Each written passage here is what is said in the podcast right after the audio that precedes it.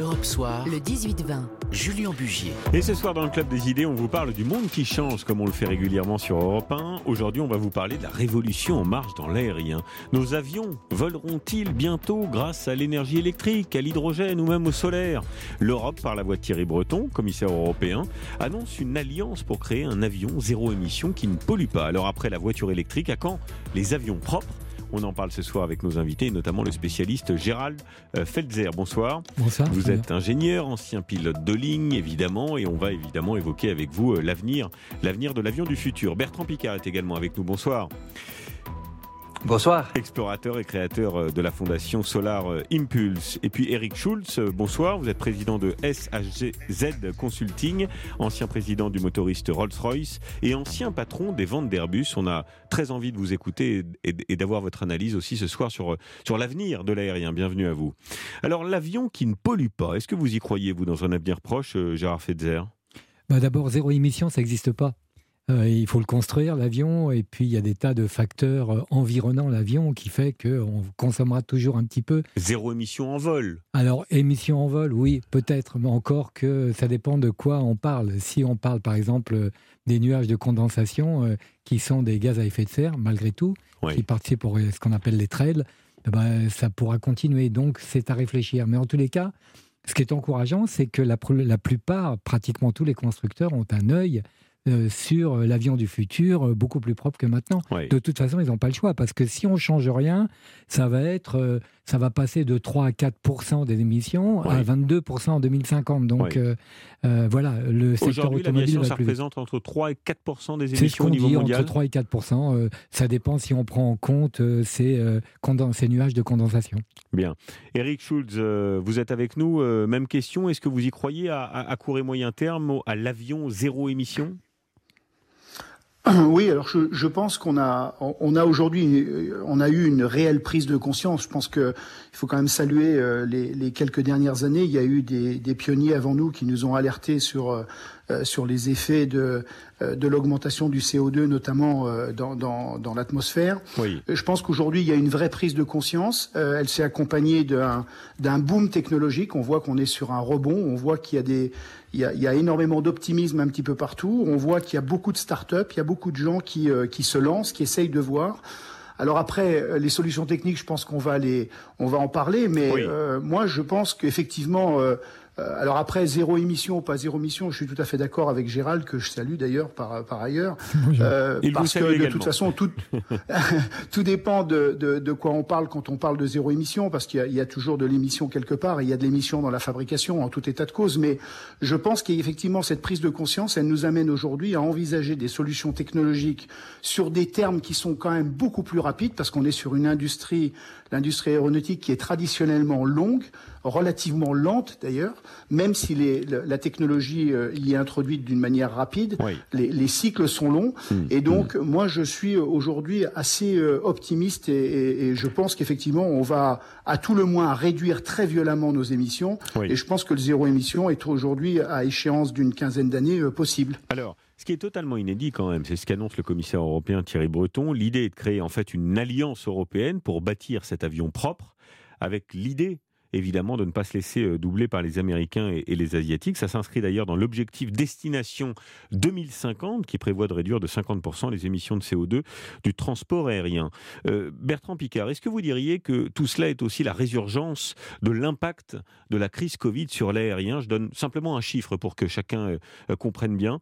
Plus de 100 18 milliards de dollars. C'est le niveau des pertes enregistrées pendant le Covid par les compagnies aériennes pour un chiffre d'affaires de, de, 328 milliards, ce qui représente une baisse de, de 60%. Est-ce qu'il y a la volonté de changer de modèle, Bertrand Picard Écoutez, moi j'ai toujours adoré l'aviation, mais je ne vais pas non plus être complaisant.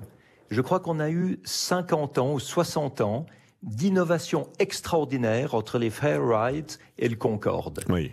Et puis, depuis le début du Concorde, on a fait de l'optimisation. Hmm. Donc, c'était toujours mieux, euh, plus sûr. On a baissé les émissions, on a baissé la consommation, on a baissé le bruit. Mais, Mais pas il de n'y a révolution. plus, il n'y a plus de révolution. Et j'ai un peu l'impression que les constructeurs et les opérateurs se sont endormis. Ils se sont un petit peu reposés sur leur laurier. Oui, Et la crise du Covid a réveillé les consciences Et maintenant, il faut absolument que l'aviation se mette à être de nouveau disruptive, à montrer que, comme dans le passé, euh, comme à ses débuts, elle peut accomplir l'impossible. Et cette crise du Covid, à ce niveau-là, c'est un réveil salutaire. on va en parler, mais c'est vrai que pour répondre à ce que vous disiez, quand vous voyez le niveau de vente, par exemple, pour Airbus des A320, ça n'engage pas trop euh, à faire la révolution et à changer d'appareil parce qu'il s'en vend euh, des centaines et des centaines. On en parle juste après la pause avec nos invités. Restez avec nous et on va rentrer dans le détail des technologies d'avenir pour cet avion du futur. A tout de suite. Et on continue ce soir dans le débat du Club des idées à parler de l'avion du futur. La révolution est-elle en marche? On en parle donc avec, euh, avec nos invités après cette, euh, cette annonce euh, du commissaire européen Thierry Breton qui a dévoilé une alliance pour créer un avion zéro émission qui ne pollue pas. Donc, à ce propos, je voudrais vous faire partager ce court extrait. C'était en, février 2008, il y a maintenant plus de 10 ans. La compagnie britannique Virgin Atlantic du milliardaire Richard Branson avait fait voler pour la première fois un Boeing 747 avec du biocarburant. L'avion avait décollé de, de Londres pour Amsterdam. À l'époque, coup de marketing ouvrait avant ces technologies. On avait posé la question au consultant aéronautique Bernard Chabert. Voilà ce qu'il nous répondait théoriquement, on devrait pouvoir faire voler des avions avec des biocarburants. Le problème, c'est que quand on transporte des passagers, il faut qu'on s'assure que c'est en toute sécurité. Par conséquent, euh, c'est des expériences qui sont tentées actuellement et ça va prendre des années et on va procéder avec beaucoup de prudence, surtout en ne remplaçant jamais tout le kérosène par des biocarburants. Alors, c'était il y a plus de 12 ans. Euh, voilà, pour l'instant, on n'a rien vu venir, euh, euh, Gérard Felzer. Et on attend toujours ces avions qui volent à 100% au biocarburant. Mais est-ce que c'est une technologie d'avenir? Alors, si c'est un concurrent de l'alimentaire, sûrement pas. D'ailleurs, c'est ce qui se passe. On a fait des expériences, Air France en a fait il n'y a pas longtemps sur Paris-Toulouse. sauf que le biocarburant, est venu du Brésil sur des terres qui étaient vouées à l'agriculture au départ. Donc, c'est vraiment pas la solution de ce point de vue-là. Alors, il y a il y a des déchets, il y a des, euh, des produits euh, qui ne rentrent pas forcément en concurrence, mais on n'en aura pas assez de toute façon pour pouvoir alimenter tout le secteur aérien. L'avion à hydrogène, Charles Felzer, euh, projet on, a vu que la, France avait investi un milliard et demi euh, d'euros euh, dans la filière à l'occasion de la présentation du plan de relance. C'est le président de la République qui l'a dévoilé. Tout le monde s'accorde à dire pour dire que les, avions à hydrogène, oui, c'est l'avenir. Alors c'est le carburant de l'avenir en tous les cas, et pas que pour l'avion évidemment. moi j'ai été vacciné à l'hydrogène, donc je suis assez fanat de l'hydrogène, à condition que ce soit de l'hydrogène vert. Euh, mes camarades euh, qui m'entendent vont pouvoir euh, développer là-dessus. Hydrogène vert, c'est quoi? C'est de l'hydrogène qui est fabriqué à partir d'électrolyse et de l'électrolyse alimentée par des énergies renouvelables. Donc, euh, on n'en est pas encore là, puisque 98% de l'hydrogène fabriqué aujourd'hui est issu du gaz naturel, qui n'est pas vraiment naturel. Alors, on va poser la question à Eric Schulz, euh, ancien président du, motoriste Rolls-Royce et ancien patron des, ventes d'Airbus. L'avion à hydrogène, est-ce que d'abord, un, vous y croyez Et est-ce que euh, dans sa configuration, ça ressemblerait à un avion de ligne comme il en existe des centaines aujourd'hui? Il y, a, il y, a, en fait euh, deux configurations. Alors d'abord l'avion à hydrogène pour répondre à votre question. Est-ce que j'y crois? Oui. Euh, comme l'a très bien dit Gérald, euh, il y a un problème de pouvoir calorifique. Pourquoi on, brûle du kérosène aujourd'hui dans les avions? Parce que les hydrocarbures, c'est aujourd'hui ce qu'on a fait de mieux en, en, en matière de, de, de, densité de, de puissance. Oui.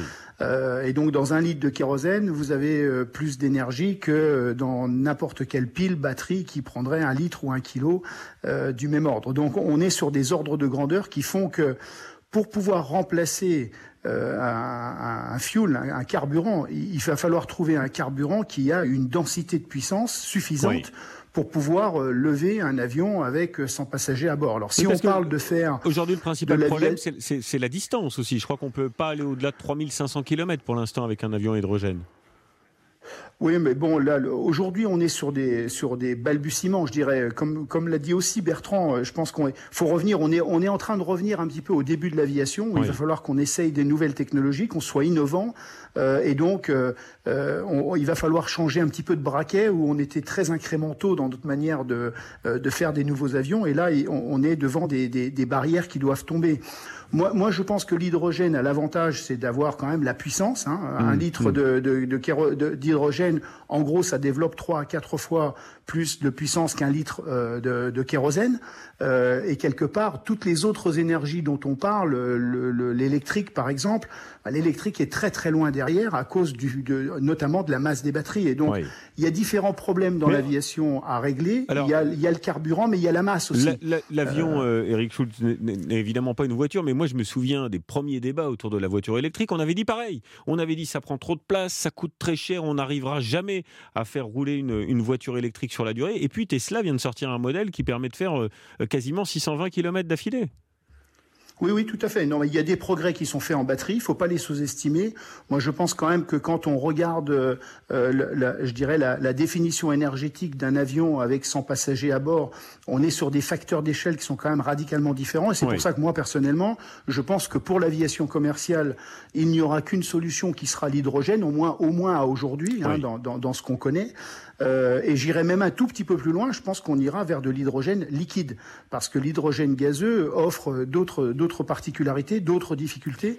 Euh, et donc, on a un facteur masse. Je pense qu'il faut surtout pas oublier le facteur masse dans l'aviation, qui est fondamental par rapport à, à d'autres industries. Alors Bertrand Picard, je voudrais vous faire réagir évidemment sur la, troisième technologie que je voudrais questionner avec vous, l'avion solaire. Pourquoi l'avion solaire? Parce que vous avez été le premier à mettre en place un, système qui permet euh, de faire le tour du monde sans carburant, sans émissions polluantes. C'est le Solar Impulse, euh, parti le 9 mars 2015 d'Abu Dhabi avec des escales pour changer de pilote et puis présenter évidemment l'aventure au, public et aux autorités euh, des pays dans lesquels vous vous arrêtiez.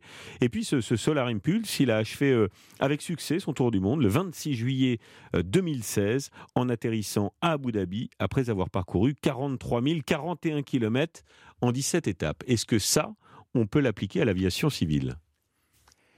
Je dirais qu'il faut être fou pour dire que oui et idiot pour dire que non.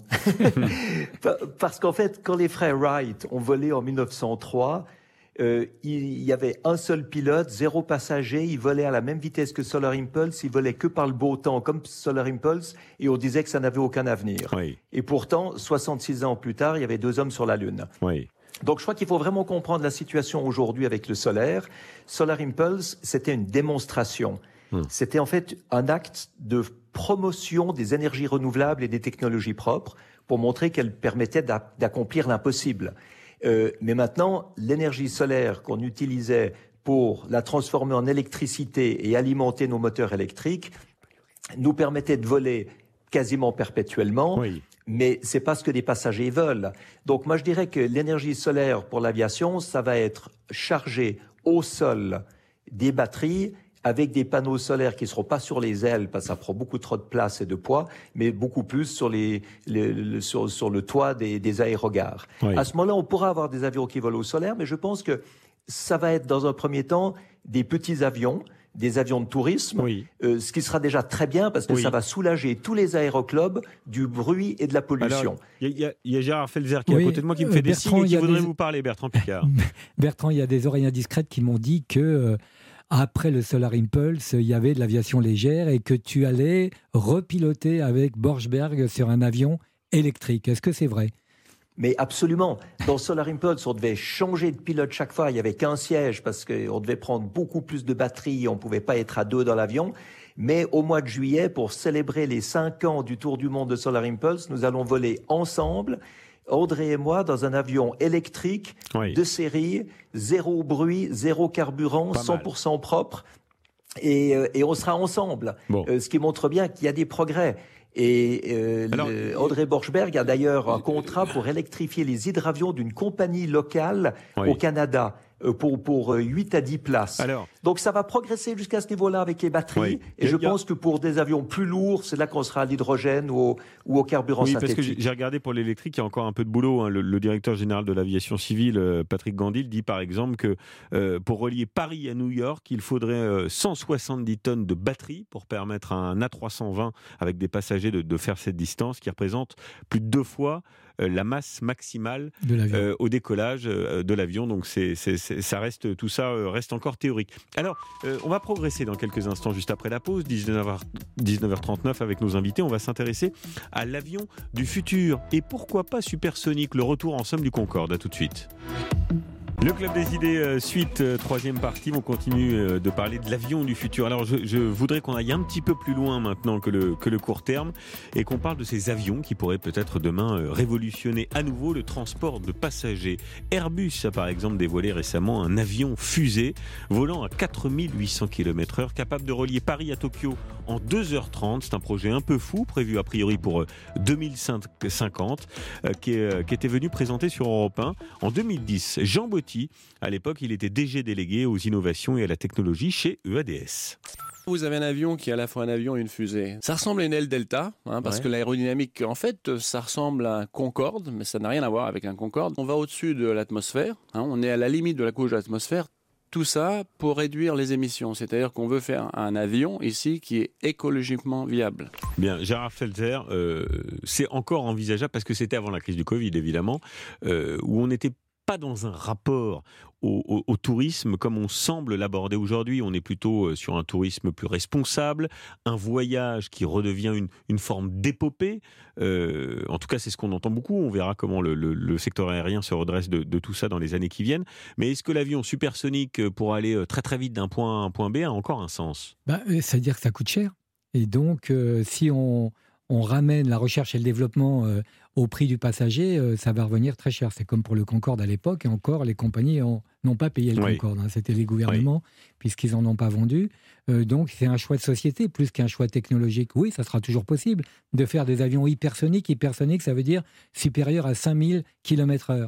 et puis, il y a des vols dans euh, de Virgin, par exemple, qui sont euh, des vols touristiques. Hein, mais c'est autre chose. Mais on peut imaginer qu'on monte à 100 km d'altitude et qu'on va de l'autre côté de la Terre. Oui, ça c'est possible. Oui, il y a des projets américains qui vont dans ce sens-là, en tous les cas, des avions de 70 places euh, qui, en effet, euh, peuvent faire un New York-Tokyo en moins de deux heures et demie. Alors, euh, Eric Schulz, est-ce que ça reste encore l'avenir de l'aérien? Et pour prolonger ce qui vient d'être dit, j'irai aussi dans quelques secondes sur l'aile volante, qui est un, vieux serpent de mer mhm. de l'aéronautique, des aéronefs en forme d'aile, dont les premiers essais datent d'ailleurs du, début du XXe siècle, qui ont déjà vu le jour, qui sont restés à, l'état de, de prototype. On pense à un groupe comme euh, Northrop, euh, qui a euh, eu un certain nombre de, projets dès la fin des années 30 d'ailleurs, avec d'autres projets dans les années, dans les années 80. Est-ce que vous, Eric Schulz, ancien président de Rolls-Royce et ancien patron des ventes d'Airbus, vous y croyez à cette idée d'avion supersonique? Alors, je dirais, comme, comme, comme, comme, cela a déjà été dit, il y a un problème d'énergie aussi, il y, a, il y, a, un problème de coût. Euh, je pense qu'aujourd'hui, le transport aérien, il touche tout le monde aujourd'hui parce qu'il s'est complètement démocratisé. Euh, avant qu'on arrive à faire des avions hypersoniques démocratisés, je pense que bon, il faut toujours euh, voir dans l'avenir, croire dans l'avenir, mais je pense que ça va prendre quand même un petit peu de temps. Je pense mmh, que l'urgence que l'on, je pense pas que ça soit compatible euh, de parler de, supersonique ou d'hypersonique, je dirais pour le grand public, euh, au même moment où finalement on allume les feux de, de, de l'urgence absolue et d'une urgence relativement extrême sur l'environnement. Je veux dire, c'est pas compatible. Alors, est-ce qu'il y aura en parallèle des gens qui euh, iront voler en vol hypersonique? Probablement, et je pense que euh, si c'est pas notre génération, la génération d'après le verra. Mais par contre, moi, ce que je crois, c'est qu'il y a quand même une urgence. On voit bien que la Terre s'essouffle aujourd'hui, et on voit bien qu'on a une urgence à, à, à changer notre rythme de vie euh, de masse, parce que c'est la pollution, elle est de masse aujourd'hui, elle est liée à l'automobile, elle est liée à plein d'autres événements que purement l'avion. Et donc, euh, pour repartir sur une, industrie de masse, il faut une solution qui soit applicable à la masse. Et, je ne pense pas que le supersonique soit applicable à la masse. Et la perspective de, cette euh, aile volante, dont on dit que ça permet une meilleure organisation pour stocker l'hydrogène et installer les, passagers, avec un, un petit bémol quand même, ça reste, si j'ai bien compris, plus compliqué à manœuvrer. Oui, ben on a on a toujours eu des projets d'ailes volantes. Hein. Ça fait très très très longtemps. Moi, j'étais étudiant euh, euh, en aéro qu'on regardait déjà l'aile volante parce qu'on sait depuis très très très longtemps que l'aile volante est la meilleure solution euh, à la fois aérodynamique et en masse pour pouvoir faire voler un avion. Maintenant, après, il y a, y a plein d'autres obstacles. Il y a notamment un obstacle qui pendant très longtemps a été vu par les constructeurs qui consistait à dire il faut qu'un avion ait des hublots. Hmm. Moi, je pense qu'aujourd'hui, on est dans les dernières générations d'avions avec des hublots. Il y aura plus qu'à un moment ou un autre, je pense qu'on n'aura plus besoin de hublot demain. On vous mettra un iPad qui vous montrera, euh, vous tournerez la tête à droite, vous verrez ce que voit l'aile droite, et vous tournerez la tête à gauche et vous verrez ce que voit l'aile gauche. Il n'y a, plus besoin de mettre, un, de mettre des hublots dans les avions. Un hublot dans un avion, ça, en gros, en termes de masse, hein, euh, ça vous augmente la masse du fuselage d'un avion d'à peu près 20 à 25 enfin 20 parce qu'en fait, euh, il faut des renforts de structure autour de chaque hublot. Le verre, ça, pèse plus que l'aluminium. Là, vous cassez, le, vous cassez le mythe et la magie, là, en nous disant ça ce soir. ben non, ben, finalement, le mythe et la magie, euh, lorsque vous regardez à travers un hublot, est-ce que vous voyez quelque chose qui est fondamentalement différent de ce que vous renverrez une caméra fixée sur le... Euh, pas, pas forcément, donc au contraire même, parce que vous pourriez voir à droite et à gauche de l'appareil au même moment. ce que vous ne pouvez pas faire quand vous êtes installé sur un siège du milieu. Alors, on va demander à Bertrand Picard ce qu'il en pense de cette aile volante. Euh, vous y croyez, vous euh, Il faut vraiment aller voir ce que ça donne. Hein. Jetez un coup d'œil sur Internet si vous en avez l'occasion. C'est vraiment très impressionnant. On dirait une, grande rémanta euh, très, très, très large d'un bout à l'autre des, deux ailes. Mais on va y arriver pour une raison très simple, c'est qu'aujourd'hui le carburant est dans les ailes et les passagers sont dans le fuselage, et l'hydrogène prendra tellement de place qu'on devra mettre l'hydrogène dans le fuselage et les passagers dans les ailes. Donc en fait, c'est ça le changement de paradigme. Mais avant de continuer là-dessus, j'aimerais quand même juste revenir sur le côté hypersonique.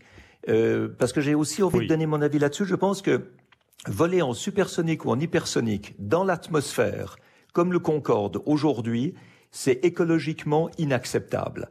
Euh, c'est beaucoup trop de résistance, c'est beaucoup trop de carburant, et même si c'est de l'hydrogène, ça prendra trop d'énergie, pardon, pour fabriquer cet hydrogène. Par contre, l'hypersonique, peut voler dans l'espace. Et ce, que, ce à quoi je crois dans l'aviation du futur, c'est le vol parabolique, hmm.